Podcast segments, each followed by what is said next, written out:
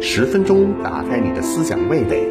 蜻蜓 FM 的朋友，大家好，欢迎收听一勺思想。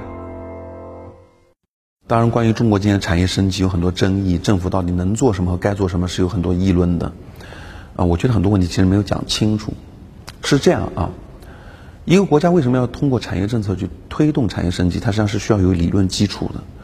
这个理论基础就在于经济学里面一个非常重要的概念，叫外部性。或者说正外部性什么意思呢？你就这样理解：如果我是去做一个科学的研发，像我们在大学里面做科学研发，我们其实拿的收入就是我的工资，但是我做的科学研发活动可能对于整个这个社会来讲是一个巨大的好处，但是这个好处我得不到啊。作为一个市场主体来讲，我就没有积极性去做这件事情。但如果政府说，哎，这件事情对你个人虽然没有好处，但是对我整个社会有好处，我来投资。我来补贴你去做，那么这个时候呢，就可以实现所谓叫激励兼容，国家得到社会好处，我个人得到个人收益。我们对一些企业的补贴实际上也是这个逻辑，比如说航空航天，那这个有大量的投入啊，比如说一些新技术、新能源，可能如果要是你让我企业去做，我觉得哎呀这个风险太大了，我承担不了。那政府可以说，你去做，我补贴给你。那么这时候呢，企业可能就愿意做了。所以在一定程度上，在一些领域里，特别是具有巨大的正外部性的行业里，政府采取一些补贴措施去推动产业升级是有一定道理的。当然，反对者的声音呢是说，嗯，它也有一些负面影响。所以一个国家做不做产业政策呢，还要看正面的效果和负面的效果哪个大。那么什么是我们需要担心的负面效果呢？那就是当政府的权力。特别大的时候，很有可能会滋生腐败，啊，另外呢，就是在企业拿到补贴的时候，可能企业觉得，哎呀，我也不真心去做研发，我就是拿政府的资源，所以你在现实生活当中啊，实际上能够看到这样一种现象，就是企业会觉得，我也并不是真的要创新，我就是为了拿一些企业政府的这个资源，所以现实生活当中存在骗补的现象，啊，比如说国家现在补贴新能源。我去骗一个补贴过来，其实我的研发也没有去做真正的新能源汽车啊，这种事情很多。那么，一个国家做不做对于产业的补贴，是要权衡好处和坏处的。那么中国情况怎么样呢？中国的问题你要区分的。我们在有些领域里面该补贴，比如说我刚刚讲的航空航天啊，高速运转的这个呃电子计算机啊，如果你不补贴，可能真没人愿意去做。但是我们有一些补贴，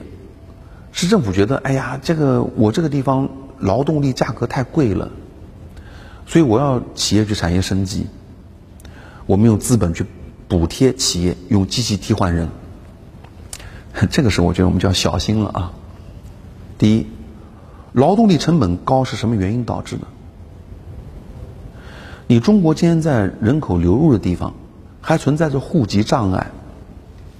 大量的中西部农村欠发达地区劳动力，在他的老家还需要扶贫。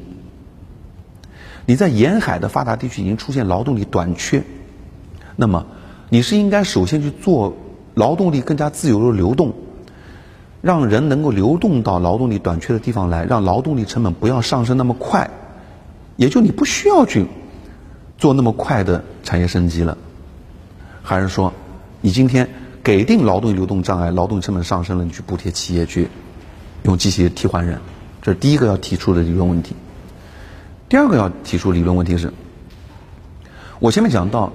政府补贴企业去用机器替换人和产业升级的时候，要有一个理论基础，就是正外部性。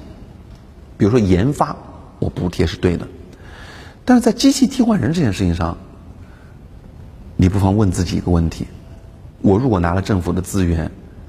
然后用机器替换人了，企业生存下来了，甚至获得更高的利润了。各位朋友，这个钱挣来了是归我企业所有的，还是产生了巨大的正外部性？它没有正外部性啊。也就是说，即便中国没有户籍制度这样的问题，出现劳动力。短缺了，劳动力成本上升了，一个企业用多少机机器来替换劳动力？资本深化到什么样一个程度？都是企业自己的事啊，你不应该去实施一个普遍的政府补贴，而应该是仅仅针对有正外部性的行业和企业去补贴，而且你补贴的时候都是补贴它的研发活动，不是补贴它的产品生产和销售。所以这些问题啊，其实涉及到了很多经济学的基本的理论问题，在中国呢。有的时候就是因为我们没有把这理论的逻辑给讲明白，所以我们就很简单粗暴说：哎，劳动成本高了，我要技术进步啊，技术进步，政府推动。其实很有可能你解决的问题还不如造成的问题多。理性观世界，自信看中国，深度知识尽在观视频。